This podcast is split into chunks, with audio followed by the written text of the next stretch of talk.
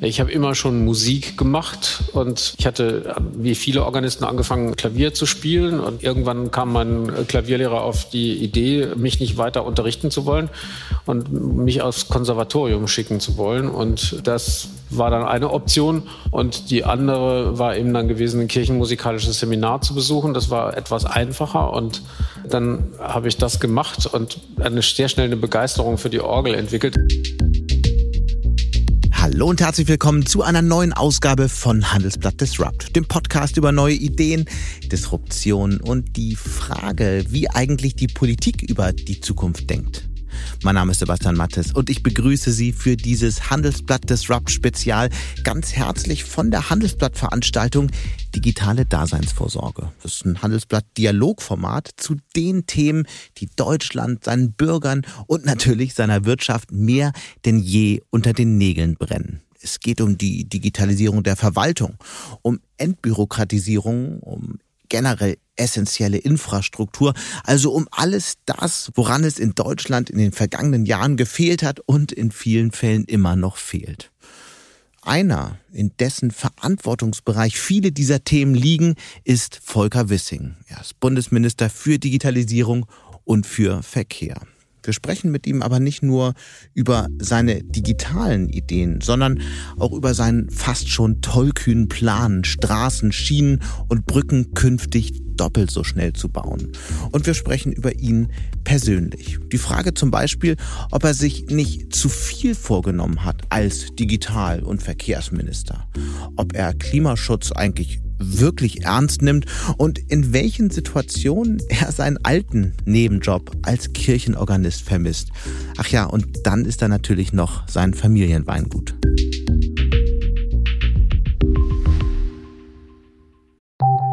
Nach einer kurzen Unterbrechung geht es gleich weiter. Bleiben Sie dran. Willkommen in der Zukunft der Technologie mit dem Handelsblatt Summit Zukunft IT. Seien Sie Teil der IT-Flagship-Tagung des Handelsblatts, bei welcher führende Köpfe der IT-Branche zusammenkommen, um die neuesten Trends und Herausforderungen der digitalen Transformation zu diskutieren. Vernetzen Sie sich mit Branchenführern und finden Sie Lösungen, die Ihr Unternehmen voranbringen. Exklusiv für unsere Podcast-Hörer sichern Sie sich jetzt 20% Rabatt auf Ihre Anmeldung. Besuchen Sie zukunft-it.jetzt und verwenden Sie den Vorteilscode Podcast. Und damit kommen wir jetzt zu meinem Gespräch mit Verkehrs- und Digitalminister Volker Wissing in Berlin. Schönen guten Abend, Herr Wissing, schön, dass Sie da sind. Wie muss ich Sie jetzt eigentlich ansprechen? Sind Sie jetzt Verkehrsminister oder Digitalminister? Wie wollen Sie lieber angesprochen werden? Ich bin Bundesminister für Digitales und Verkehr, insofern für beides. In der Regel wird es so gemacht, dass wenn ich zu Verkehrsthemen unterwegs bin, man mich als Verkehrsminister anspricht und wenn ich zu Digitalthemen unterwegs bin, als Digitalminister ich bin. Darum okay, wir, wir wollen ja heute Abend über beides sprechen. Nichtsdestotrotz die Frage, mit was verbringen Sie eigentlich mehr Zeit? Also es gibt immer so äh, einen Bereich, der mich sehr stark fordert und das wandert immer so von Thema zu Thema. Äh, das ist mal die Bahn, das sind auch mal die Straßen, äh, Brücken insbesondere, Autobahnbrücken. Dann das Digitale natürlich auch. Als wir die Gigabit-Strategie vorgelegt haben, das war mit das Erste, was wir gemacht haben, äh, hat mich das sehr gefordert. Später mhm. die Digitalstrategie, ein großes Werk mit, mit sehr viel Aufwand in der Vorbereitung. Das hat dann auch die Aufmerksamkeit. Also das Haus ist insgesamt so groß, dass man nicht permanent alles mit der gleichen Aufmerksamkeit äh, begleiten kann. Und deswegen mache ich das immer nach Dringlichkeit nach und nach. Sie sind jedenfalls zuständig für Verkehr und Digitales, das haben wir an der Stelle geklärt. Sie waren ja früher mal Organist oder haben eine Ausbildung als Organist, haben am Wochenende Gottesdienste begleitet. Wie oft haben Sie eigentlich angesichts der vielen maroden Brücken, des Verkehrschaos bei der Bahn, der schleppenden Breitbandversorgung löchrigen Handyempfang sich eigentlich auf die Organistenbank zurückgesehnt in den vergangenen zwölf Monaten? Also das war nicht mein Hauptberuf. Hauptberuflich bin ich Jurist, aber ähm, ich habe das immer als Herausforderung gesehen. Ich wusste, worauf ich mich einlasse. Ein Infrastrukturministerium ist immer eine Herkulesaufgabe. Mhm. Infrastruktur äh, braucht sehr viel Aufmerksamkeit, sehr viel äh, Liebe zum Detail und mhm. auch einen langen Atem, weil man äh, kurzfristig nicht riesige äh, Veränderungen vorweisen kann. Man kann aber mit den richtigen Weichenstellungen trotzdem äh, Großes äh, in Gang setzen. Und das ist etwas, was ich gerne mache. Für mich waren diese Herausforderungen nie eine Belastung. Ob das wirklich klappt mit dem in Gang setzen, das wollen wir natürlich heute Abend klären. Ich würde gerne trotzdem noch mal bei Ihnen persönlich bleiben. Organist, wie kam es dazu? Sie haben zu Schulzeiten angefangen. Warum? Und äh, es war ja so ein ganz anderer Weg, als Sie dann hinterher gegangen sind. Ich habe immer schon Musik gemacht und äh, die ich hatte wie viele Organisten angefangen, eine äh, Klavier zu spielen und ähm, irgendwann kam mein Klavierlehrer auf die Idee, mich nicht weiter unterrichten zu wollen und mich aufs Konservatorium schicken zu wollen. Und ähm, das war dann eine Option. Und die andere war eben dann gewesen, ein kirchenmusikalisches Seminar zu besuchen. Das war etwas einfacher und dann habe ich das gemacht und eine sehr schnell eine Begeisterung für die Orgel entwickelt. Das ist ein majestätisches Instrument, ähm, das wirklich was Besonderes ist. Es, mhm. Diese Instrumente sind unglaubliche Unikate und die sind natürlich sehr nah auch der menschlichen Stimme. Äh, und, und das hat etwas Besonderes. Und dieses Instrument zu beherrschen, war da für mich eine große Herausforderung. Das ist nicht einfach, ähm, aber eine ein, ein, ein tolle Sache. Und ich habe das dann mit großer Leidenschaft gemacht. Ich hatte 14 Jahre im Nebenberuf äh, Gottesdienste gespielt. Und spielen Sie heute noch? Ja, aber eher für mich. Also äh, das ist eine eher private Sache heute für mich. Ich habe dann irgendwann äh, die, die, die nebenamtliche äh, Tätigkeit eingestellt, weil mich das Beruf zu stark, äh, Hauptberuf zu stark ich gefordert war und ich wollte auch nicht immer, ich hatte dann eine junge Familie und wollte dann auch nicht unter der Woche viel arbeiten und am Wochenende dann den Nebenberuf äh, ausüben. Das ist dann vielleicht auch nicht sehr attraktiv mhm. und ähm, ich wollte eben dann auch eine Familie gründen und wie das so ist, habe ich mich dann auf diese Dinge konzentriert. Bevor wir die ganzen schwierigen Themen noch, noch mal ähm, vorziehen, äh, noch mal zu Ihnen persönlich. Sie sind dann, Sie haben als Richter gearbeitet, Sie haben als Staatsanwalt gearbeitet. Wie kam dann der Schritt in die Politik? Sie hätten ja, weiß Gott, auch andere Sachen noch machen können. Ich habe eine Frau geheiratet, die aus einem äh, Industrieunternehmen stammt und wir haben äh, neben meiner juristischen Tätigkeit uns sehr intensiv mit der Umstrukturierung des Unternehmens beschäftigt. Das hat mich sehr stark gefordert, auch neben dem beruflichen noch. Und als meine Frau dann sehr selbstständig war und äh, in die, in die, die Strukturen auch gut beherrscht hat, habe ich mich da zunehmend zurückgezogen und ähm, die, die dann wiedergewonnenen Freiräume habe ich genutzt, um mich politisch zu engagieren. Das ist im Grunde. Aber gab es da so eine Mission? Es gibt ja auch mitunter mal äh, Politikerinnen, Politiker, die sagen: Okay, ich möchte jetzt was Spezielles verändern. Was, was ist die politische Mission des Volker Wissing? Also mich hat das immer interessiert, wie eine Gesellschaft funktioniert. Und was ich sehr herausfordernd finde, ist, Menschen zusammenzuführen. Ich, ich finde dieses äh, Brücken bauen, äh, zwischen unterschiedlichen Meinungen zu vermitteln. Das ist etwas, was, was mich immer sehr stark äh, inspiriert hat. Und das finde ich heute noch das Spannendste. Wenn, wenn, wir sind ja darauf angewiesen, als Gesellschaft zusammenzuleben. Wir müssen was Gemeinsames hinkriegen. Und trotzdem ähm, soll jeder seine eigene Meinung haben, seine eigene Position haben. Und das Ganze nicht auseinanderbrechen zu lassen, sondern einen Beitrag zu leisten, dass das zusammenhält, Menschen zusammenzuführen, Wege zu finden, wie unterschiedliche Positionen trotzdem gut miteinander äh, leben können. Äh, das ist eine, eine wirklich äh, bereichernde und auch, auch sehr inspirierende Aufgabe. Das mit dem Brückenbauen und den Brüchen und so weiter, da beschreiben Sie ja fast ein bisschen Ihre tägliche Aufgabe in der Koalition. Da kommen wir aber gleich nochmal zu. Wie, wie, wie lief das dann damals ab? Irgendwann hat Christian Lindner Sie nach Berlin gelotst gelotst? Wie war das? Warum haben Sie sich darauf eingelassen? Naja, das Ganze hatte ja eine, eine, Vorgeschichte. Ich hatte äh, für den Deutschen Bundestag kandidiert 2002 zum ersten Mal. Vorher habe ich mich äh, kommunalpolitisch ausprobiert und auch nicht ganz erfolglos und habe dann 2002 äh, für den Bundestag kandidiert und bin damals nicht gewählt worden. Und dann hatte ich eigentlich so einen Haken daran gemacht, dachte ich, ja, war eine spannende Geschichte, aber kannst du auch andere Dinge und da haben Sie gesagt, ich könnte auch das Familienweingut übernehmen, oder? Das, das, das habe ich auch nebenher äh, gemacht, aber das war, war nie mein Ziel, hauptberuflich im, in, die, in die Weinbranche Können Sie immer noch machen. Kann ich immer noch machen. Aber ich habe dann, ich habe dann ähm, 2002, wie gesagt, nicht gewählt worden und dann bin ich ein gutes Jahr später in den Bundestag nachgerückt, weil eine Kollegin einen dramatischen, tödlichen äh, Unfall äh, hatte Und dann war ich von innerhalb von zwei Tagen, ich bin gerade Vater geworden, ich weiß es noch wie heute, der am 16. Januar 2004 kam meine Tochter zur Welt. Und äh, zwei Tage später wurde ich durch diesen Unglücksfall ähm, Bundestagsabgeordneter. Das hat, hat mich, mich und auch meine Frau ziemlich durcheinander, äh, also durchgewirbelt. Äh, wir hatten was ganz anderes gerade vor und mhm. diese beiden Ereignisse, also die Geburt, dann der Todesfall und dann eine solche disruptive Veränderung des Alltags, das war, ich glaube auf Neudeutsch würde man sagen, krass. Äh, und ich, ich habe das dann damals angenommen und war dann zehn Jahre Mitglied des Bundestages. Dann ist meine, äh, damals habe ich Finanzpolitik gemacht, war auch Vorsitzender des Finanzausschusses. Daher kannten Christian Lindner und ich uns schon sehr gut. Wir waren Fraktionskollegen gewesen auch.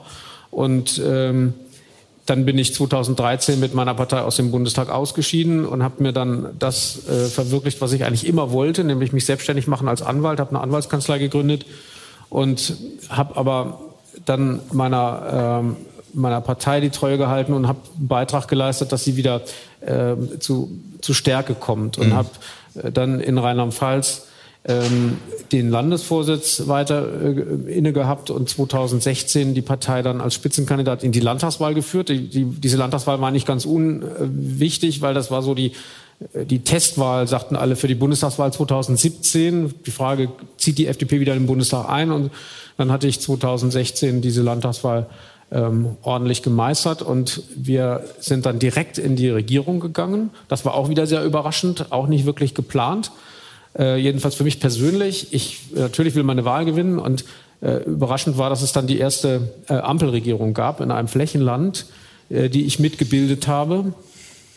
Und dann habe ich fünf Jahre lang in Rheinland-Pfalz als Minister für Wirtschaft, Verkehr, Landwirtschaft und Weinbau ähm, dort regiert, war auch stellvertretender Ministerpräsident. Und dann äh, rief mich Christian Lindner an und sagte, ich bräuchte äh, mal ein Gespräch mit dir. Und ich habe da eine Idee. Und dann saßen wir bei ihm zu Hause beim Glas Wein. Und äh, dann kam überraschend äh, die Bitte, das Generalsekretariat der Partei zu übernehmen. Und ähm, es war dann ein längerer Abend und ähm, am Ende habe ich gesagt, okay, ich mache das, ähm, weil er mich davon überzeugt hat, dass das der Sache dienen kann. Und das, die weitere Geschichte ist ja dann bekannt. Wir hatten die Bundestagswahl dann ja. äh, gut hingekriegt und dann sind wir jetzt in, im Bund auch in einer Ampel. Lassen Sie uns bei dem Schritt noch mal für einen Moment bleiben, weil ich das interessant finde. Denn der Schritt aus der Landespolitik in die Bundespolitik ist ja, weiß Gott, erstens nicht jedem gelungen und zweitens ähm, gibt es da ja auch riesige Unterschiede. Was war aus Ihrer Sicht so der größte, der krasseste Unterschied beim, ja, beim, beim Schritt auf die große politische Bühne in Berlin? Letztlich war es ja als, ähm, in der neuen Funktion dann nichts anderes als das. Ja gut, ich, also ich, ich wusste, worauf ich mich einlasse. Mir war klar, äh, was äh, der Unterschied ist. Nach zehn Jahren Bundestag ist das nicht wirklich Neuland gewesen. Aber was ist der große Unterschied? Also es ist hier hektischer, es ist alles nervöser, es ist aufgeregter. Mhm. Ähm, Im Land haben sie eine andere mediale Struktur. Äh, da kann man die Dinge besser planen und hier kommt man doch öfter morgens in die erste Medienlage und stellt fest, okay, der Tag wird völlig anders. Und es ist auch nicht so schön, was die Medien dann zum Teil berichten. Also ich habe in der Vorbereitung mir, mir nochmal angeschaut und habe auch mit Menschen gesprochen, die sie lange kennen. Ähm, in, in Rheinland-Pfalz äh, spricht man extrem gut über sie. Ähm, viele wissen, äh, erinnern sich an viele positive Dinge. Wenn man jetzt über sie äh, aktuell recherchiert, dann sieht man ähm, Schlag Schlagzeilen wie fachlich hat Volker Wissing wenig zu bieten. Das kommt aus der Digital-Community. Wissing bremst beim Klimaschutz. Das kommt aus der Umwelt-Community. Einer sagt, und das hat mich am meisten geschockt, ich wünsche mir den Scheuer zurück. Also, was macht solche Kritik eigentlich mit einem? Und das, man könnte diese Liste ja ewig weiter fortsetzen. Prallt das einfach ab oder bleibt da irgendwas von hängen?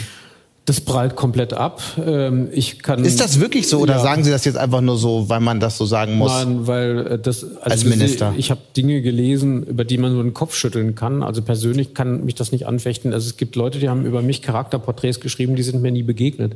Die haben nie irgendwie auch nur einmal ein Gespräch mit mir geführt, geschweige denn mir jemals die Hand gegeben. Was soll ich von sowas halten? Das kann mich nicht wirklich bewegen.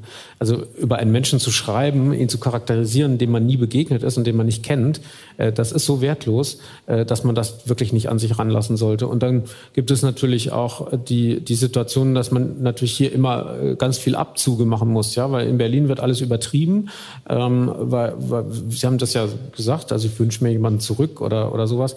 Das wird alles immer in die Extreme getrieben. Das hängt auch mit der Aufgeregtheit und auch der extremen Dichte auch von, von Informationen äh, zusammen. Ähm, also Sie haben sich nie gefragt, warum tue ich mir das eigentlich an? Ich mache das ja freiwillig. Ich, ich, ich äh, kann ja jederzeit mich in mein Privatleben zurückziehen. Insofern wäre diese Frage für mich jetzt nicht, mhm. nicht sinnvoll. Ich mache das freiwillig und ich mache es auch gerne. Natürlich äh, ist es manchmal skurril, wenn man in den Medien Dinge liest, wo man sagt, okay, ähm, da wird in einem Sätze zugeschrieben, die man nie gesagt hat. Und es werden auch Dinge behauptet, die nie stattgefunden haben. Und das finde ich so ein bisschen, das macht mich manchmal nachdenklich, weil ich mir die Frage stelle, wie kommen solche Informationen zustande und was bewegt Menschen, so etwas zu schreiben, was offensichtlich nicht stimmt. Ähm, das sind Sachen, die irritieren dann sehr stark. Aber mhm. das muss man dann auch versuchen, kommunikativ aufzuarbeiten oder so. Ich, ich, ich finde jedenfalls nicht alles gut. Ich finde auch, dass dieser, diese Art, wie, wie man ähm, auch zum Teil übereinander spricht, nicht, nicht wirklich gut, aber es ist nicht so, dass ich. Auch in der Politik. Auch in der in Politik. In der Ko Koalition. Ja, ich, ich finde. Ja. Ich finde, respektvoller Umgang miteinander ist, glaube ich, schon was Wichtiges. Ich habe eben gesagt, wie wichtig mir das ist, eine Gesellschaft zusammenzuhalten. Und ich sag mal, das wäre schon für mich immer so das Maß der Dinge. Ist das, ist das geeignet, eine Gesellschaft in mir Zusammenhalt zu stärken oder eben sie zu spalten? Und mhm. ähm, daran würde ich das immer festmachen, was für einen Wert die Dinge haben. Lassen Sie uns mal schwenken von der Gesellschaft zur Koalition. Wir alle erinnern uns an das Selfie. Hm. Ich glaube, jeder weiß, was, was gemeint ist äh, von Ihnen, Baerbock, Habeck und Lindner. Wenn Sie heute auf das Foto schauen, was denken Sie dann auch äh, vielleicht im Hinblick darauf, in welchem Zustand die Koalition jetzt gerade ist? Für mich hat sich nichts geändert äh, unter den Personen, die auf diesem Selfie sind im Vergleich zu damals. Wir haben heute noch einen äh, guten Ton, in dem wir miteinander sprechen, äh, auch einen respektvollen Umgang miteinander. Aber das war natürlich eine andere Situation als miteinander zu regieren, weil wir können ja nicht alles. Damals haben wir die Dinge erst einmal zu viert miteinander besprochen in dieser in dieser Runde und jetzt müssen wir ja ganz viele Leute mitnehmen, also müssen die Fraktionen mitnehmen, die Parteien mitnehmen und äh, das macht das Ganze Aber schon Entschuldigung, Herr Wissing, also von außen hat man dann einen ganz anderen Eindruck. Ne? Also äh, da, da wirkt es eher so, dass die Gräben, über die Sie gerade gesprochen haben, dann doch mehr und mehr in der Koalition auftreten, sogar in einzelnen Parteien zwischen den Figuren. Ja, es hakt immer wieder vor allem eben zwischen den Grünen und zwischen der FDP. Man könnte sogar fast den Eindruck haben, dass es kulturell nicht passt. Die einen wollen den Markt, die anderen wollen das Ordnungsrecht.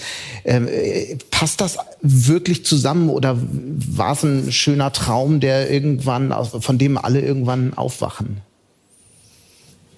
Also das, also ich, mein Bild ist ein anderes. Jede politische Meinung, die in der Regierung abgebildet ist, ist Teil unserer Gesellschaft. Ähm, und ich, ich würde mir manchmal wünschen, dass man, dass man da mehr Respekt davor hat, dass man sagt, okay, da gibt es Leute, die wollen kein Tempolimit auf Autobahnen haben. Und man darf diese Meinung vertreten. Man kann auch anderer Meinung sein. Aber man muss Respekt davor haben, dass Leute diese Meinung haben. Mhm. Und dann ist die Frage, wie geht man mit sowas um? Dann muss man eine Lösung finden. Aber die Lösung kann nicht darin bestehen, dass die einen sagen, die anderen sind dumm oder böse oder äh, tragen unberechtigte Positionen vor sich her, sondern man muss respektvoll damit umgehen und äh, dann am Ende einen Weg finden, wie man den unterschiedlichen Interessen so Rechnung tragen kann, dass alle sagen, okay, damit komme ich zurecht oder damit kann ich leben. Ähm, und das ist die Aufgabe von Politik. Und das Problem, wissen Sie, ist, dass Parteien einerseits Unterschiede pflegen müssen und auch klar und spitz herausstellen müssen. Das ist ja die Voraussetzung, dass die Bürgerinnen und Bürger auswählen können. Man nennt es Pluralismus, Vielfalt. Und dann muss man am Ende, wenn man Regierungsauftrag annimmt, dann muss man dafür sorgen, dass, dass man ohne seine eigene Position und Überzeugung und auch die seiner Wähler zu verraten oder zu enttäuschen, verraten ist vielleicht ein bisschen scharf, aber zu enttäuschen, dass man trotzdem einen Weg findet, wie man gemeinsam für diese Gesellschaft verantwortungsvoll Aber das ist ja von der Idee her schön und gut, aber man hat halt beim Draufblick auf die Koalition jetzt überhaupt nicht den Eindruck, an vielen Stellen jedenfalls, wenn dann grünes Spitzenpersonal sagt, man muss halt dem Herrn Lindner dann irgendwann nochmal beibringen, dass er die Kasse aufmachen muss, äh, mitgeteilt über die Medien. Und auf der anderen Seite dann ähm, Ihr Parteifreund Wolfgang Kubicki, ähm, sagt, wenn es so weitergeht in der Koalition, dann hat die Ampel bald ein fundamentales Problem. Hat die Ampel ein fundamentales Problem? Ich hab, nein, sie hat eine, sie hat fundamentale Herausforderungen, die sie meistern muss. Mhm. Äh, und natürlich hat unsere Gesellschaft eine ganze Reihe von Problemen. Und trotzdem müssen wir Lösungen finden. Und das Maß, äh, an dem ich jetzt eine, eine gute Regierung messen wollte oder würde, ist immer äh, ob man gute Lösungen entwickeln kann oder nicht. Und dass man vorher ringt, dass das Ganze manchmal auch wie Streit wirkt oder vielleicht auch mal Streit ist, das, das äh, gehört dazu. Am Ende kommt es auf die Frage an, findet man gute Lösungen für diese Gesellschaft. Und wenn Sie sich anschauen, wir sind 2021 äh, gestartet in einer wirklich schwierigen Situation. Die Energieversorgung war mehr als in Frage gestellt. Äh, viele haben sich gefragt, wird das einen Abbruch der Gasversorgung geben? Wird das ähm, richtige Probleme geben, auch was Lieferketten angeht, was die Stilllegung von Produktionen angeht? Wir haben diskutiert, ob vielleicht sogar Glaswerke irgendwie ähm, äh, zerstört werden könnten, weil die, die kann man nicht einfach stilllegen und, und wieder reaktivieren, weil dieses Glas dann aushärtet, was in den Maschinen drin ist und so. Äh, so solche Sachen haben wir uns alle gefragt. Nichts davon ist passiert. Ja? Mhm. Deutschland hat es geschafft, sich innerhalb kurzer Zeit unter dieser Regierung ähm, unabhängig von russischem äh, Gas zu machen. Das sind doch zum Beispiel Erfolge. Da kann man doch sagen, das ist gut gelaufen, ja. Und dass das nicht einfach ist, dass man solche Herausforderungen nicht einfach mit einer Schablone beantworten kann, das ist ja klar. Aber die Ergebnisse sprechen für sich. Das ist eine handlungsfähige Regierung, die auch parallel noch zu diesen Herausforderungen im Zusammenhang mit diesem Krieg unglaublich viel Modernisierung auf dem Aber die FDP hat. gerät ja ein bisschen unter die Räder, ne? wenn man sich die Umfragewerte anguckt. Läuft ja nicht so. Weiß ich nicht. Also äh, ich sag mal, das sind, wenn Sie das jetzt mal über einen längeren Zeitraum mit den historischen Umfragewerten der FDP vergleichen, sind das. Also fünf bis sieben Prozent sind, sind Sie happy mit? Happy ist man immer dann, wenn man äh, sehr, sehr viel Zuspruch hat. Das ist ja klar. Wir werben ja um, um Unterstützung und wollen ja, wollen ja Menschen überzeugen. Aber es ist jetzt nichts, was wirklich hilfreich ist, wenn ein Politiker in der Regierungsverantwortung steht, den ganzen Tag auf Umfragen schaut. Ich hm. meine, entscheidend ist, was ist denn richtig für dieses Land? Und nein, nein, aber ja. Sie wissen ja selbst, die Leute werden halt irgendwann, Ihre Leute werden irgendwann nervös. Jetzt kommen die ganzen Landtagswahlen nächstes Jahr. Wissen Sie, die FDP, um das auf den Punkt zu bringen, ist natürlich auch in solcher, in so einer Regierungskonstellation etwas benachteiligt, ja, weil es gibt ja immer noch in dem Denken diese klassischen politischen Lager. Da gibt es ein rot-grünes Lager und in vielen Köpfen auch noch ein schwarz-gelbes Lager.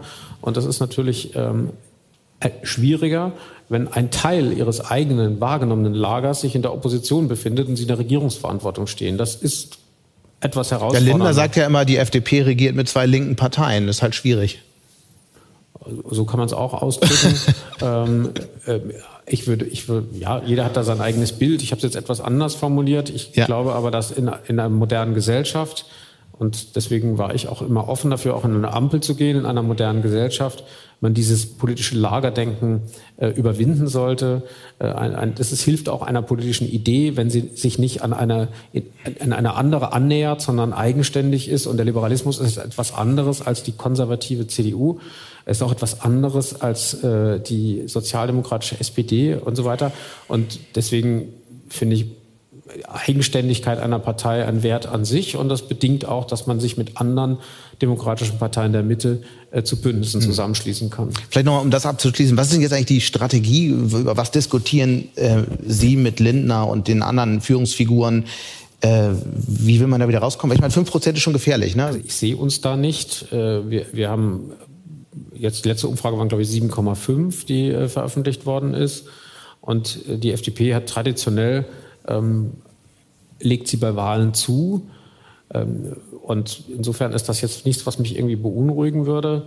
Aber natürlich haben wir jeden Tag die Chance, äh, gute Politik zu machen und unsere äh, Anhänger zu überzeugen. Und äh, wir reden viel darüber, wie können wir noch deutlicher machen, äh, was unser Anteil an diesem Regierungserfolg mhm. ist. Also das, äh, das ist immer so schwierig, weil man soll einerseits will man ja darstellen, dass, das, dass man das gemeinsam voranbringt und andererseits muss man dann immer sagen, okay, äh, das waren wir. Ne? Und das ist so schwierig, weil Sie können, wenn Sie eine, eine, eine Lösung aushandeln, dann können Sie hinterher ja auch nicht sagen, okay, das haben wir den anderen abgerungen und da haben die uns gegenüber verloren und so. Das kann man so einfach nicht machen kommunikativ und das macht es manchmal schwer.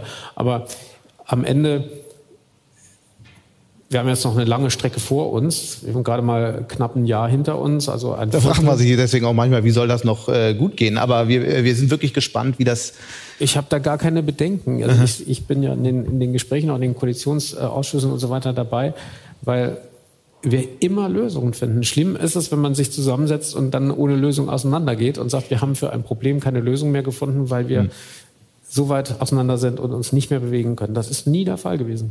Lassen Sie uns über Lösungen sprechen. Und zwar über äh, konkrete Politik. Es gibt ja, und das ist natürlich hier heute Abend auch schon verschiedentlich Thema gewesen, es gibt die große Digitalstrategie. Und wenn man jetzt mal ähm, ein Stück weit rum, rumfragt bei Unternehmerinnen ähm, in der Digitalszene und so weiter, dann kommt schon immer wieder die Kritik, Deutschland hat keine sonderlich ambitionierte Digitalstrategie. Es wird an kleinen Themen rumgeschraubt. Keine echte Vision für dieses Land, wie es digital weitergehen soll. Nicht mal ein Budget fürs Digitalressort. Müssen wir so ehrlich sein und an dieser Stelle jetzt mal festhalten, dass die Fortschrittskoalition jedenfalls in diesem Punkt gescheitert ist? Nein, im Gegenteil. Äh, ganz und gar nicht. Und das ist auch nicht richtig äh, zu sagen, dass diese Digitalstrategie äh, keine großen Elemente enthält. Dann sagen Sie mal, was sind die drei großen Elemente, die, über die wir noch in zehn Jahren reden? Die Einführung einer digitalen Identität. Das ist ein ganz großer Schritt. Ähm, wenn wir den nicht schaffen, brauchen wir über die digitale Verwaltung gar nicht nachzudenken. Und es macht überhaupt keinen Sinn, äh, Visionen zu verbreiten über digitale Verwaltung, über E-Government, wenn wir die erste Frage nicht klären, wie schaffen wir eine digitale Identität? Mhm. Ich drücke es gerne so aus. Die digitale Identität öffnet die Tür zu einem Raum schier unbegrenzter digitaler Möglichkeiten.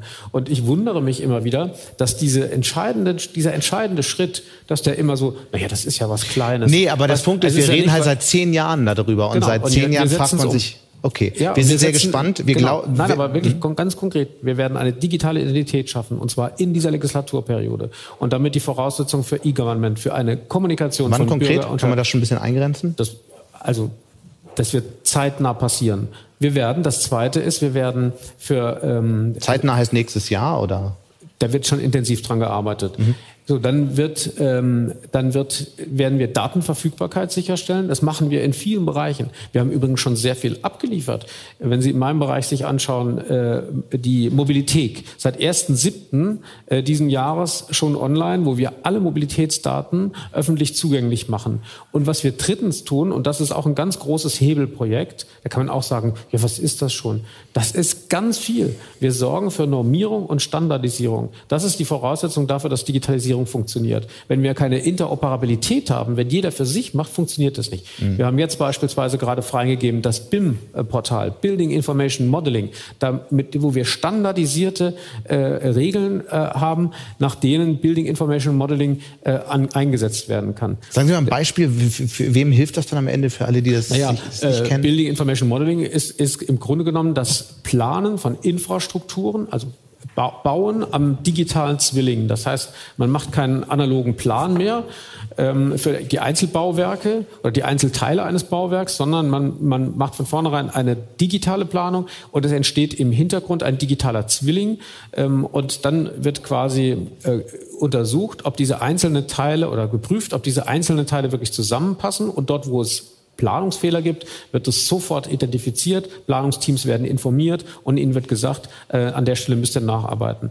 Ähm, da fragt man sich so ein bisschen, warum wird das nicht schon seit zehn Jahren so gemacht? Die Industrie arbeitet ja längst so. Weil die Vorgängerregierungen nicht das gemacht haben, was wir jetzt äh, in kurzer Zeit auf den Weg gebracht haben. Und deswegen sind das in der Tat große Schritte, richtig mhm. große Schritte. Und wir können mit Building Information Modeling beispielsweise bei der Infrastrukturplanung 20 Prozent einsparen. Und dann können wir auch die, die äh, Wartung von Bauwerken anhand des digitalen Zwillings vornehmen. Wir können auch äh, Reparaturen und so weiter planen. Also da ist unglaublich viel. Äh, das heißt 20 Prozent Zeit eingespart. Ja. Das heißt, die Brücken werden einfach schneller fertig. Äh, Brücken oder auch äh, Gebäude werden mhm. schneller fertig und das hängt damit zusammen, wenn Sie verschiedene ähm, Ingenieurteams haben, die planen und hinterher diese Einzelteile zusammengesetzt werden müssen. Beispielsweise, klassisches Beispiel ist, äh, ein Team plant die, die Gründung einer Brücke, ein anderes Team plant die äh, Entwässerungsleitungen, andere planen die Wartungsschächte. Und dann kommt es vor, dass wenn man am Ende die ganzen Pläne zusammenfügt, dass man feststellt, durch den Wartungsschacht geht ein Entwässerungsrohr durch. so. Und wenn Ihnen das auf der Baustelle passiert, dann fangen Sie an, umzuplanen. Und was das für Folgen nach sich zieht, so wird heute noch jeder. gebaut. So wird heute noch gebaut. Und mit Building Information Modeling werden diese quasi Einzelpläne, also in dem Fall, wir bleiben bei meinem Beispiel, Wartungsschacht und Entwässerungsrohr, die werden virtuell im digitalen Zwilling zusammengefügt und äh, die KI erkennt, hier stimmt was nicht und lädt beide Teams ein, sich mit dem Problem zu beschäftigen, sagt denen, ihr habt ein Entwässerungsrohr durch, ein, durch einen Wartungsschacht gebaut, bitte kümmert euch darum und dann wird es vor Baubeginn, wird diese Planung bereits korrigiert. Das heißt, man steht nicht irgendwann da und sagt, hey, da komme ich gar nicht rein, da geht ein Entwässerungsrohr durch den Schacht zu. Das ist jetzt so ein Beispiel, ja. Und dadurch kann man, kann man Planung beschleunigen, man kann auch ähm, die, die Bauphase beschleunigen und das geht geht aber nur, und jetzt sind wir wieder bei der Digitalstrategie, das geht nur, wenn jedes Team nach einheitlichen Standards mit dieser digitalen Technologie arbeitet. Wenn jeder sich das was eigenes überlegt, passt es auch nicht zusammen. Und diese Standards haben wir jetzt in einem Bundesportal festgelegt. Und das machen wir in allen Bereichen, weil wir nur so vorankommen. Was sagt das Ministerium eigentlich? Sagen die, ah cool, da kommt jetzt der Wissing und hat, hat so eine Idee, wir machen das. Wir sind ja vorher nicht auf die Idee gekommen. Also es, äh, andersrum gefragt, es muss ja wahnsinnige Widerstände gegen sowas geben, sonst hätte man vor zehn Jahren damit angefangen, oder? Ich habe sehr motivierte Mitarbeiter äh, und das ist dann eben auch die Aufgabe einer, einer Führungsperson in einer so großen Behörde, die Menschen mhm davon zu überzeugen, dass das, was man möchte, ein richtiger Weg ist mhm. und sie dann zu motivieren, dieses zu unterstützen. Ich muss noch mal ein bisschen Wasser in den Wein gießen. Machen Sie. Ähm, fast 600 Verwaltungsdienstleistungen sollten eigentlich jetzt Ende des Jahres digital sein. Ich meine einfach nur, wie, wie, wie, wie auch der Frust äh, gegenüber der Digitalstrategie zustande kommt bei so vielen. Ja, ähm, jetzt ins Ende des Jahres, wie viele? Äh, nicht mal 50.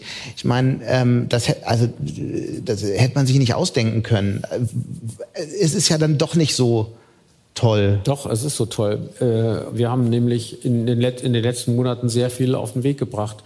Ähm, ich sage nochmal, Mobilität, Mobility Data Space in, in meinem Geschäftsbereich. Wir setzen jetzt gerade äh, einen Riesenschritt um, um den ÖPNV zu digitalisieren.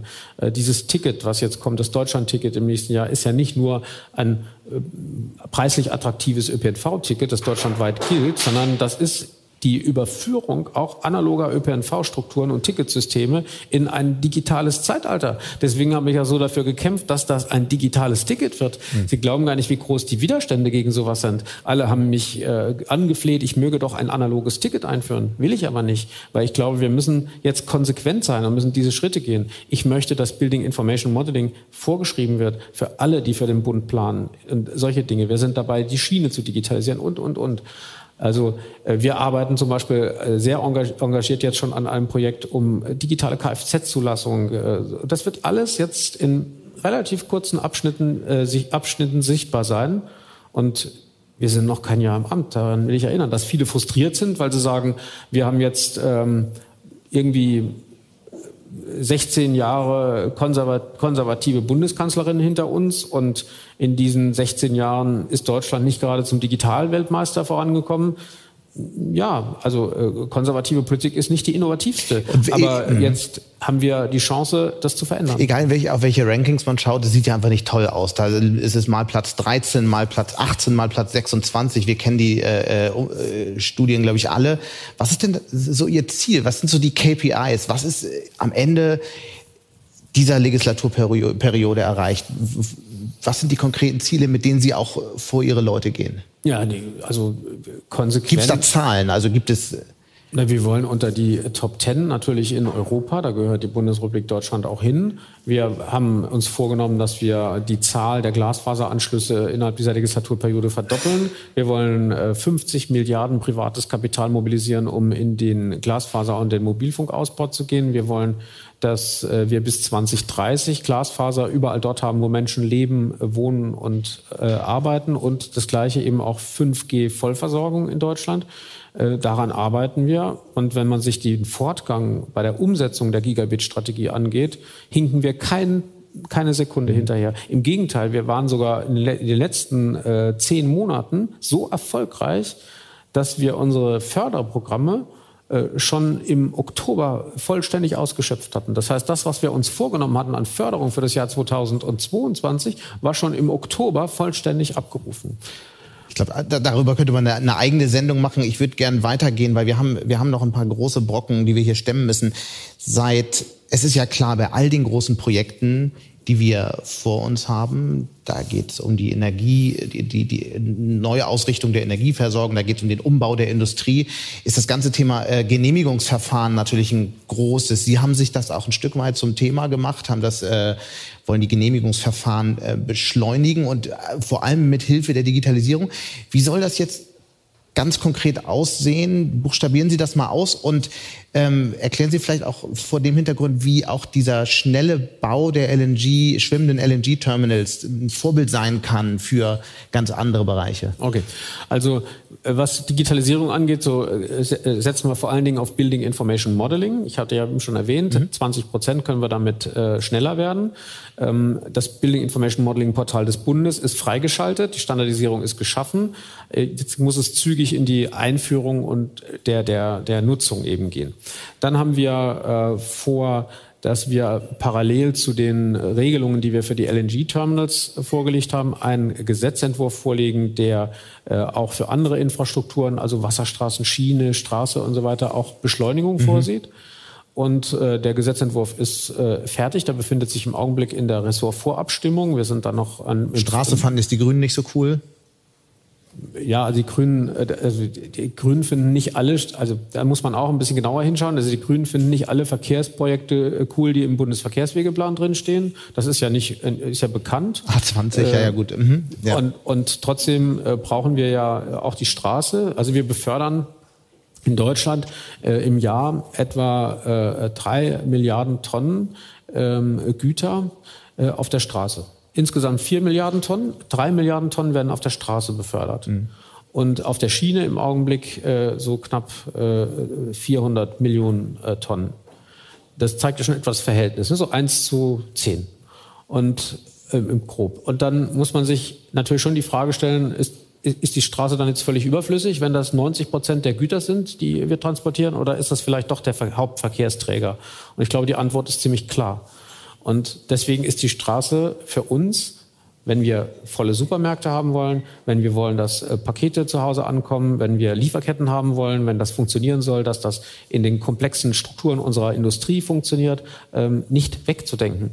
Und dass man sagt, also eine solche Infrastruktur äh, brauchen wir nicht mehr, äh, das ist schon eine steile These. Und deswegen glaube ich auch nicht, dass, dass das jemand ernsthaft meinen kann. Und deswegen muss man sich jetzt mit der Frage beschäftigen, ähm, wie geht man mit den einzelnen Projekten im Bundesverkehrswegeplan um, mit denen sich manche schwer tun.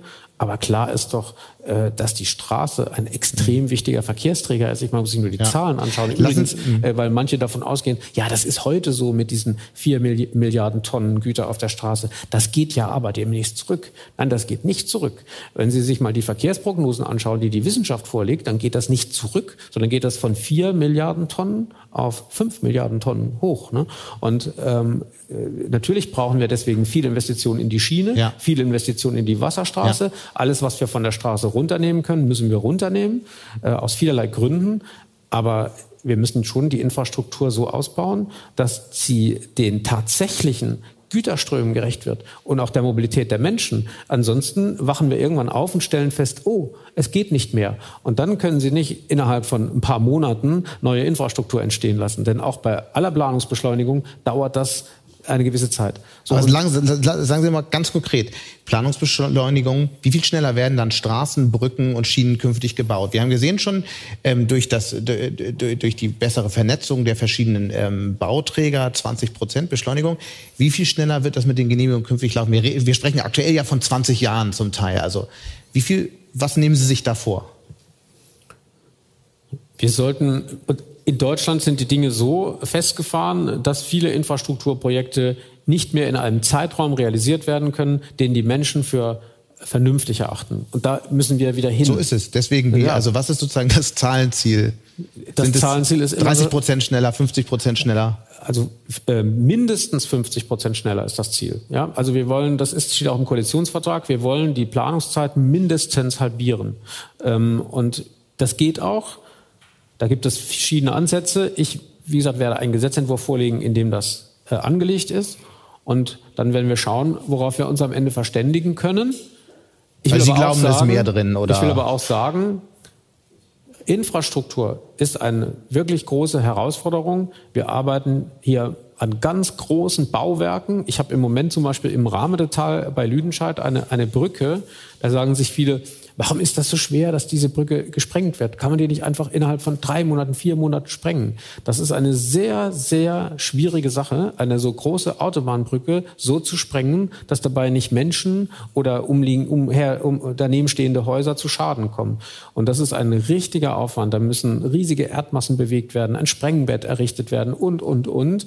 Und da sitzen eine Heerschar von Leuten dran, sowas so zu organisieren, dass es am Ende eben auch äh, so funktioniert, dass keiner äh, einen Schaden erleidet. Und ähm, diese Dinge, die kann man nur bedingt beschleunigen. Deswegen ist es so wichtig, dass man, weil, wissen Sie, wenn sich riesige Erdmassen bewegen müssen, um ein Sprengbett zu bauen, also um es konkret zu machen für diejenigen, die damit nicht so mit vertraut sind, wenn Sie so eine hohe Brücke haben und Sie wollen die sprengen, müssen Sie unter der Brücke eine, eine, eine quasi eine, eine Erdmasse anhäufen, damit, wenn die Brücke gesprengt wird, sie nicht sehr tief fällt und einfach dumpf ganz kurz äh, auf, diesen, auf diese Erdmasse fällt. Und dann müssen sie gigantische Massen Erde bewegen. Und das können sie, der wie wollen Sie es beschleunigen? Ja, dann müssen Sie viele LKWs fahren lassen, aber es, es ist einfach ein Zeitaufwand, der ist enorm. Und solche Sachen äh, muss man bei der Infrastruktur beachten. Deswegen ist es so wichtig, dass man bei der Instandhaltung von Infrastruktur und der vorausschauenden Erneuerung von Infrastruktur äh, die Sache ernst nimmt und kontinuierlich investiert. Das ist in Deutschland nicht passiert. Wir haben in Deutschland im Augenblick 4000 äh, Autobahnbrücken, ähm, die marode sind. Ähm, und so weit hätte es nicht kommen dürfen. Und deswegen ist es wichtig, bei der Infrastruktur neben den, den Planungsbeschleunigungen auch dafür zu sorgen, dass man vorausschauender äh, sich um die Instandhaltung kümmert. Wussten Sie eigentlich, dass Ihre Vereidigung als Minister äh, von einigen, äh, das Video davon ganz, ganz, ganz genau analysiert wurde? Ich habe das mehrfach gelesen, ja. Sie haben ähm, für alle, die es nicht mitbekommen haben, es, es ist vielen aufgefallen, dass Sie das Wort Gott sehr stark betont haben, während andere das zum Teil gar nicht gesagt haben. Ähm, sind Sie gläubig? Ich bin ein bekennender Christ, ja. Und ich, für mich macht die Betonung äh, dieses, dieses Eides nur so Sinn. Hm. Also die meisten betonen das auf das Wort helfe. Genau. Wie wichtig ist Ihnen persönlich auch die äh, Bewahrung der Schöpfung? Sehr wichtig. Das ist ein, eine Frage der, auch der, der, der, nach einer kurzen Unterbrechung geht es gleich weiter. Bleiben Sie dran. Die deutsche Wirtschaft steht vor neuen Herausforderungen. Und Sie möchten aktiv die Zukunft mitgestalten? Dann sind Sie beim Handelsblatt CFO Summit 2024 genau richtig. Erleben Sie hochkarätige Speaker und CFOs renommierter Unternehmen wie Amazon, Google oder SAP. Seien Sie Teil dieses exklusiven Gipfeltreffens am 11. und 12. Juni in Düsseldorf. Mit dem Code Podcast sparen Sie bei der Anmeldung 15%. Alle weiteren Infos unter handelsblatt-cfo-summit.de. Der Demut vor dem Leben anderer.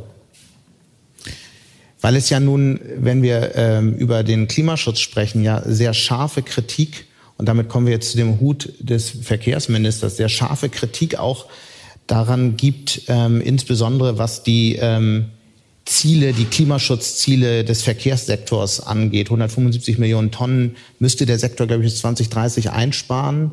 Das ist irgendwie so viel, wie, wie, wie der Sektor in einem Jahr ausstößt. Warum ist das Thema bei Ihnen nicht so stark auf der Agenda, wie sich das die ähm, Klimaschützer, wie sich das viele ähm, auch in der Grünen Partei wünschen? Diese Kritik bedient Vorurteile und beschäftigt sich nicht mit dem, was ich tatsächlich tue. Ähm, ich beschäftige mich sehr intensiv und zwar ganz konzentriert mit auch sehr konkreten Dingen mit der Frage, wie können wir diese Gesellschaft mobil halten und dabei so schnell wie möglich unsere Klimaschutzziele einhalten. Und da habe ich einiges zu bieten. Beispielsweise ähm, ein wesentlich intelligenteres ähm, ähm, Management, was die was die Bahn angeht, als es bisher der Fall war. Mhm. Bisher hat man sich im Wesentlichen damit beschäftigt, ähm, unter dem rollenden Rad das bestehende Netz dort wieder zu reparieren, wo es kaputt gegangen ist. Nach dem Motto, wenn was kaputt ist, machen wir es wieder neu. Und Klimaschutz betreiben wir durch den Ausbau des Netzes. Der Ausbau des Netzes äh, bedeutet aber, dass Sie im Augenblick so vier bis fünf Legislaturperioden brauchen, um einen Schienenkilometer zusätzlich in Betrieb zu nehmen. Also etwa 20 bis 25 Jahre. Da frage ich mich, ist das Klimaschutz? Ich mache was ganz anderes. Ich beschäftige mich mit der Frage, wie kann ich so schnell wie möglich auf das bestehende Netz mehr Züge bringen? Mhm. Und das wird dazu führen, dass wir noch in dieser Legislaturperiode mehr Kapazitäten auf der Schiene schaffen und damit schaffe ich echten Klimaschutz, weil ich Verlagerungskapazitäten Aber seit Jahren reist ja der Verkehrssektor immer wieder bis auf Ausnahme im Corona-Jahr. Ich kann nicht ähm, rückwirkend regieren. Ich kann nur die Sachen jetzt richtig machen. Ein zweites Beispiel. Aber 175 Millionen Tonnen, das ist ja eine, eine irrsinnige Menge. Da muss da mehr passieren, deutlich mehr, als dass man hier und da ein bisschen technologisch verändert. Naja, also, die großen Dinge machen wir. Das eine ist äh, zum Beispiel, alles, was wir machen, ist darauf gerichtet, so schnell wie möglich ähm, Kapazitäten zu schaffen, um zu verlagern auf die Schiene und um schnelle Klima, Klima also CO2-Einsparpotenziale zu heben. Das Ticket zum Beispiel, das ja auch auf meinen Vorschlag zurückgeht, ist auch so ein Beispiel. Wir haben mit dem 9-Euro-Ticket gezeigt, es war die gleiche These übrigens. Man hat gesagt, mehr Klimaschutz im ÖPNV kann man nur durch den Ausbau der Strecken erreichen. Mhm. Das war die These. Und wir haben jetzt gezeigt, dass es auch mit den vorhandenen Kapazitäten geht. Kein Zug fuhr zusätzlich, kein Bus fuhr, zu, fuhr, fuhr zusätzlich, keine Straßenbahn. Und 20 Prozent mehr Fahrgäste. Und zwar nicht innerhalb eines Zeitraums von mehreren Jahren, nein, fünf Wochen. Aber was sind denn jetzt die konkreten Vorschläge für das Klimaschutz-Sofortprogramm, um wirklich beispielsweise ein Deutschlandticket nächstes Jahr einzuführen, ähm, um diese Erfolge, die wir, die wir mit 9-Euro-Ticket hatten, dauerhaft zu schaffen. Aber das ist ja nur ein kleiner, das ist ja nur ein kleiner Schritt, ja. Es müsste ja einen wirklich nee, großen Das ist ein geben. großer Schritt, weil äh, also ähm, das ist ein großer Schritt, weil wir damit schnell mehr äh, Verlagerung haben, mhm. weil wir damit schnell CO2-Einsparungen haben und weil wir damit die Voraussetzungen schaffen, damit Deutschland künftig mit dem intermodalen Verkehr Mobilität mit Klimaschutz in, in Einklang Sie bringen. Sie könnten einfach das Tempolimit machen. Das würde nicht dramatisch viel bringen, aber es wäre ein weiterer Schritt. Äh, das ist so, das ist, also erstens ist es so, dass das äh, weit hinter den Klimaschutz, äh, die CO2-Einsparungen zurückbleibt, die ich mit meiner äh, Politik erreiche. Und es ist immer wieder erstaunlich, dass man diese Themen, die ähm, weniger bringen, dass man die als die großen Dinge darstellt und diejenigen, die viel bringen, nämlich kurzfristig äh, durch Anreize im ÖPNV verlagern, da sagt man, das ist nichts. Das heißt, also, Sie, Sie erreichen die Sektorziele im nächsten Jahr? Also ähm, es ist ein bisschen so, wie wenn Sie ähm, den, dem Energieminister sagen würden, warum lassen Sie Kohlekraftwerke äh, laufen? Warum ha, Habe ich mit dem besprochen, aber das ist ja nicht das Thema jetzt, sondern wir wollen ja wissen, erreichen Sie die, äh, die Klimaziele also für den Sektorverkehr Auftrag, nächstes Jahr? Mein Auftrag, Herr Mattes, ist, äh, dafür zu sorgen, dass wir unsere Klimaschutzziele erhalten. Und das sind die Klimaschutzziele von Paris. Und mein Auftrag ist, dass ich auf diesem Weg diese Gesellschaft mobil halte und die Lieferketten stabil halte. Genauso wie, wenn ich das nochmal sagen darf, Herr Habeck dafür sorgen muss, dass er im Energiebereich die Klimaschutzziele erreicht. Und auf der Strecke dahin muss er dafür sorgen, dass die Energie- und die Stromversorgung immer stabil bleibt. Und dafür macht er manchmal sogar, ich kritisiere das nicht, weil ich das nachvollziehen kann, mhm. das Gegenteil von Klimaschutz, indem er beispielsweise Kohlekraftwerke anwirft. Ähm, das muss sein, weil er muss abwägen zwischen den Klimaschutzzielen und den ähm, ich verstehe ich, ich verstehe schon, aber die so, Sektorziele nächstes Jahr? Ja, mhm. die Sektorziele nächstes Jahr. Wir wollen das Klimaschutzgesetz ändern, mhm. damit wir ähm, es schaffen, die Klimaschutzziele zu erreichen äh, nach dem Pariser Abkommen und gleichzeitig auf der Strecke die Gesellschaft mobil halten. Und das Gleiche mhm. gilt in der Energieversorgung. Die Klimaschutzziele müssen Verstanden. eingehalten mhm. werden, aber auf der Strecke muss die Stromversorgung stabil sein. Die darf nicht immer mal zwischendurch abreißen. Ein so. wichtiges Element, ein wichtiger Punkt sind ja, ist ja im Grunde die Verkehrswende. Und die, und die Sektorziele, wenn ich das nochmal genau. sagen darf, mhm. sind nach dem Pariser Klimaschutzabkommen nicht vorgeschrieben. Mhm. So, und jetzt ist eben die Frage, will sich eine Gesellschaft einem maximalen Stresstest aussetzen? Oder will eine Gesellschaft die beiden Ziele Energieversorgung und Klimaschutz, Mobilität und Klimaschutz miteinander in Einklang bringen. So, ich halte es für am sinnvollsten, Letzteres zu tun, weil das die Gesellschaft nicht einem solchen Stress aussetzt. Ein ganz wichtiges Element auf diesem Weg ist ja Elektromobilität. Es gibt ja nun dieses Ziel, bis 2030 15 Millionen rein elektrische Autos auf den äh, Straßen, auf den deutschen Straßen zu haben. Aktuell sind es irgendwas zwischen 500.000 und einer Million, ich glaube so 750.000. Das heißt, es müssten ab nächstem Jahr jedes Jahr deutlich mehr als eine Million hinzukommen. Aber das ist natürlich völlig unrealistisch. Erstens, weil viele Autohersteller gar nicht liefern können und so weiter, wissen Sie selbst.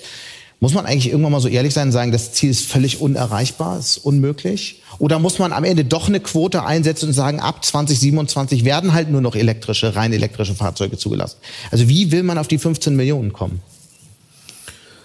Also wir haben eine, eine entsprechende äh, Prognoseberechnung, die es als realistisch erscheinen lässt, dass wir das schaffen. Ähm, wir werden bei der Einführung der Elektromobilität ähm, ja keine linear ansteigende äh, Kurve haben, sondern es ist eine exponentiell ansteigende Kurve. Und wir stehen jetzt gerade so am Ende der Markteinführung und am Beginn des Hochlaufs. Und die mhm. letzten Monate haben uns das schon gezeigt. Die Zahl der Zulassungen nimmt jetzt äh, rapide zu. Und ähm, deswegen ist es so wichtig, dass wir mit diesem Masterplan Ladeinfrastruktur jetzt auch schnell die notwendige Ladeinfrastruktur schaffen in Deutschland. Ansonsten kriegen wir dort eine, ein, ein Problem. Wir haben ja dieses Henne-Ei-Problem. Und es ja. wird nicht so sein, dass wir kontinuierlich äh, ansteigende Zahlen haben von Elektrofahrzeugen, sondern die gehen blitzartig in die Höhe.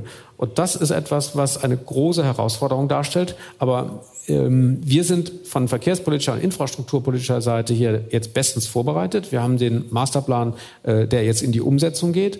Das Hauptproblem, was wir haben, ist ein Netzproblem, nämlich ähm, die Frage, wie schaffen wir es, unser Stromnetz vorausschauend äh, den Bedarfsprognosen anzupassen. Ja, wird es denn überhaupt genug grünen Strom geben dafür? Daran arbeitet die Bundesregierung auch, indem wir beispielsweise Planungsbeschleunigungen für den Ausbau erneuerbarer Energien machen. Ich habe sehr viel geholfen, aus meinem Geschäftsbereich Flächen zur Verfügung zu stellen. Ähm, ich bin quasi verantwortlich für große Flächen in Deutschland, die gesperrt sind für bestimmte Nutzungen, etwa Flächen, die unsere äh, Flugradare ähm, äh, betreffen oder Flächen, die unsere Wetterradare betreffen. Ich bin auch zuständig für den deutschen Wetterdienst. Und ich habe sehr früh schon mit Robert Habeck ähm, äh, Lösungen gefunden, um zusätzliche Flächen auch für den Ausbau erneuerbarer Energien zu gewinnen. Das ist sehr erfolgreich. Äh, auch das ist ein Beitrag zum Klimaschutz, den ich äh, geleistet habe. Und Jetzt muss natürlich ein, ein Ausbau erneuerbarer Energien kommen. Hm. Und ganz klar ist auch, äh, dass wir auf der Strecke dahin uns mit Übergangstechnologien beschäftigen müssen. Das haben wir jetzt gerade getan, indem wir etwa die. Laufzeiten von, äh, von Kernkraftwerken verlängert haben. Ich kann Sie nicht gehen lassen, bevor wir noch einmal kurz, ich erspare Ihnen jetzt mal, was es im Moment bedeutet, von äh, Düsseldorf nach Berlin mit der Bahn zu fahren. Ne? Wann hat dieses Desaster ein Ende und warum ist Bahnchef Lutz noch im Amt? Und all solche Fragen stellt man sich halt schon. Was ist sozusagen Ihr, Ihr klares Ziel, Ihre Vorgabe, damit es da jetzt endlich mal vorwärts geht? Also zunächst einmal, der, das, der Bahn, die Bahn hat ein, ein starkes Team an der Spitze. Das sind hervorragende Leute, die hoch motiviert sind und die verstanden haben, was jetzt zu tun ist. Ähm, und die Fehler bei, bei der Bahn liegen Jahre zurück. Dass man in Deutschland 75.000 Weichen, also im Schienennetz ausgebaut hat, äh, um quasi die Netzinstandhaltung kostengünstiger genau, verstanden. zu gestalten. Das kennen wir ja. Sozusagen, sagen Sie das einmal kurz zum Schluss. sicherlich nicht sehr schlau. Was sind so die, was sind so die, woran messen Sie die, die, die den, den, den Vorstand? So die zwei, drei Zahlen, äh, Verspätungen, äh, gibt es irgendwas Handfestes oder wird das immer so weitergehen? Also wir haben ein Konzept, wie wir unser bestehendes Schienennetz ähm, zu einem Hochleistungsnetz umbauen diese Arbeiten sind bereits in der Umsetzung. Ähm, das sind Bahnkorridore, hauptbelastete Strecken, die äh, ab nächstem Jahr äh, zeitweise voll gesperrt werden. Das ist was völlig Neues, was wir da machen, um sie voll zu sanieren und sie dann mit neuer Technik so zu ertüchtigen, dass sie danach mehr Verkehr pünktlich fahren können. Woran ich den Bahnvorstand messe, ist, dass diese, die Umsetzung dieses Konzeptes im Zeitplan und auch in der, in der technischen Ausführung ähm, gelingt.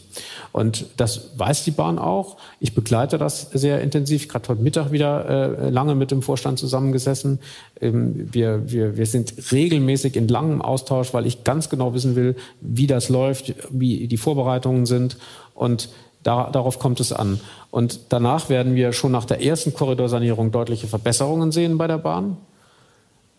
Die Bahn hat im Augenblick eine extreme Auslastung und keine Kapazitäten, um diese äh, vielen Verkehre zu fahren. Das ist das Problem. Und diese Kapazitäten müssen jetzt geschaffen werden. Und das kann man schaffen, indem man die Strecken digitalisiert, besser signalisiert und eben auch äh, technisch auf den modernsten Stand bringt. Und das machen wir eben nicht in Flickschusterei, immer wenn was kaputt geht, ein bisschen, sondern einmal richtig. Und das ist eine Sache, weil viele sagen, warum beginnt das erst nächstes Jahr? Also, ähm, also das Problem ist, wenn Sie eine Strecke sperren, die quasi eine Hauptschlagader des Schienennetzes ist, dann müssen Sie vorher Bypässe legen. Jetzt müssen Sie sich das vorstellen, wie wenn Sie im Körper eine Hauptschlagader abklemmen um die einmal äh, zu, zu sanieren, ja, dann sollten Sie vorher einen Bypass haben, ansonsten ist der Organismus tot. Und äh, die, die, gegenwärtig werden diese Bypässe gelegt. Das heißt, jetzt äh, übertragen auf die Schiene. Nebengleise werden elektrifiziert, Nebenstrecken werden ertüchtigt, dass in dem Moment, wo die Hauptachse gesperrt wird, der Korridor gesperrt mhm. wird, äh, die, die Züge trotzdem weiterfahren können. Ansonsten haben wir ein Riesenproblem. Wir kommen ohne die Bahn nicht aus. Wir brauchen die Bahn für die Sicherheit unserer Energieversorgung und, und, und. Und ähm, dann wird in einer relativ kurzen Zeit, weil wir können auch nicht ein Jahr oder zwei Jahre so eine Hauptschlagader abklemmen. In einer relativ kurzen Zeit, fünf Monate ist die Planung, nur fünf Monate wird gesperrt, dann fährt auf der Strecke niemand und dann wird alles auf dieser Strecke erneuert. Das ist übrigens auch neu. Das habe ich auch eingeführt. Das wird, früher war das so, dass man nur die Sachen erneuert hat, die kaputt waren.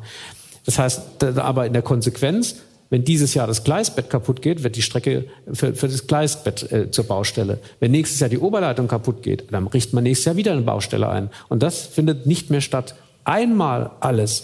Und wir reparieren oder wir äh, ersetzen dann auch die Teile, die man noch gar nicht ersetzen müsste, damit einmal alles neu ist. Und das wir wird sind, ein Neustart. Auf, auf, jeden Fall gespannt, ob dieser Neustart. Das wird wirklich ein Neustart mhm. der Deutschen Bahn mhm. dann. Und äh, ich glaube, daran muss die Bahn, der Vorstand sich messen lassen, ja. die Bahn sich messen lassen, aber daran will auch ich mich ja. messen lassen viele Themen. Äh, wir werden die weiter verfolgen, wir werden die äh, kritisch begleiten. Was macht, äh, was macht eigentlich Volker Wissing, um einfach mal abzuschalten, um Abstand zu kriegen? Dann doch Weingut? Also nee, im Weingut bin ich im Moment nicht aktiv, aber ich habe also ich, ich kann sehr gut äh, entspannen, wenn ich so, so ähm, Alltagsdinge mache. Also wenn ich Orgel. mal am Wochenende zu Hause bin, dann äh, hacke ich ganz gerne Holz. Ich habe einen Kachelofen und, ähm, mhm. und finde das zum Beispiel eine ganz tolle Sache. Ich mache auch gerne Sport, ich laufe gerne und mache auch äh, so Fitnessstudio, so, sowas äh, entspannt mich aus, macht den Kopf frei. Und solche Dinge mache ich gerne. Und außerdem stehe ich zur Freude meiner Familie am Wochenende auch gerne am Herd. Herr Wissing, ganz herzlichen Dank. Danke Ihnen. Danke Ihnen. Und damit sind wir auch schon wieder am Ende von Handelsblatt Disrupt. Wie immer freue ich mich über Kommentare in der Handelsblatt Disrupt LinkedIn-Gruppe oder senden Sie mir gerne eine Mail. Die Details finden Sie in den Show Notes. Danke an dieser Stelle auch für die Unterstützung von Max Flor und Regina Körner und Migo Fecke von professionalpodcast.com, dem Dienstleister für Strategieberatung und Podcastproduktion. Wenn Sie grundsätzlich immer auf dem Laufenden sein wollen, dann testen Sie doch gern unser exklusives Abo-Angebot für Sie als Handelsblatt Disrupt Hörerin oder Hörer. Damit lesen Sie nicht nur alle aktuellen Artikel und haben Zugang zu unserem Archiv, Sie können natürlich auch alle Podcasts hören. Schauen Sie doch einfach mal nach unter www.handelsblatt.com/mehrwirtschaft. Die Details auch dazu finden Sie natürlich in den Show Notes. Wir hören uns dann nächste Woche Freitag wieder. Bis dahin wünsche ich Ihnen interessante digitale, aber natürlich auch analoge Zeiten. Ihr Sebastian Mattes.